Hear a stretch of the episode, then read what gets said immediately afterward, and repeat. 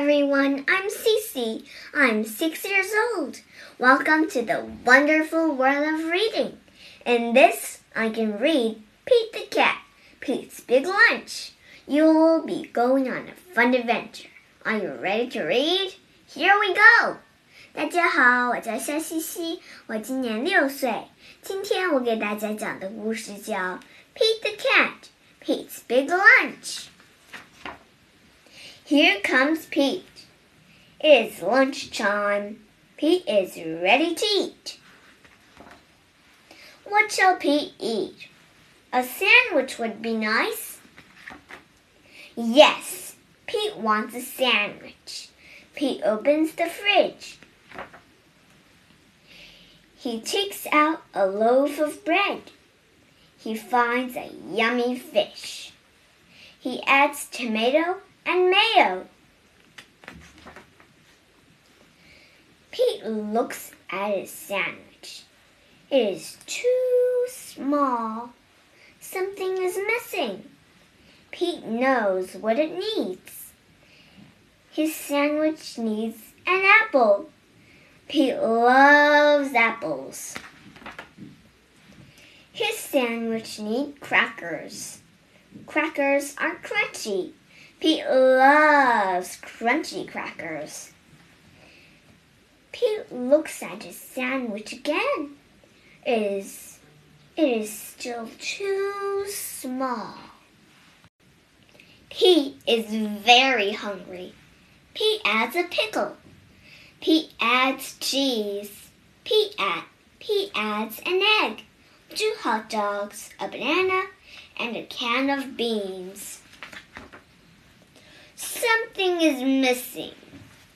He adds ice cream. He takes three huge scoops. Pete's sandwich is too big for Pete to eat. Pete, Pete wonders what to do. Pete thinks and thinks.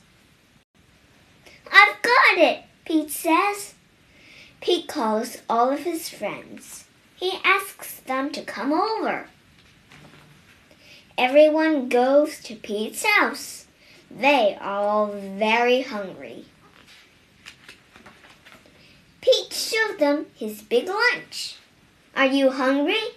asked Pete. Pete's sandwich is big enough for everyone. Dig in, says Pete. Pete's sandwich is good. Pete's sandwich is very good. Pete's sandwich is all gone. Pete's friends are full. They liked Pete's big lunch. Thanks for lunch, Pete's friends say. Thanks for sharing. You are welcome, Pete says. Sharing is cool. 在这个故事里，我们学五个单词。第一个单词 fridge，f r i d g e，fridge，冰箱。第二个单词 loaf，l o a f，loaf，条块，a loaf of bread，一块面包。第三个单词 yummy。Y U M M Y，yummy，好吃的，美味的。第四个单词，cracker，C R A C K E R，cracker，饼干。第五个单词，crunchy ，crunchy，C R U N C H Y。crunchy，易碎的。我们可以说饼干是易碎的。Crackers are crunchy.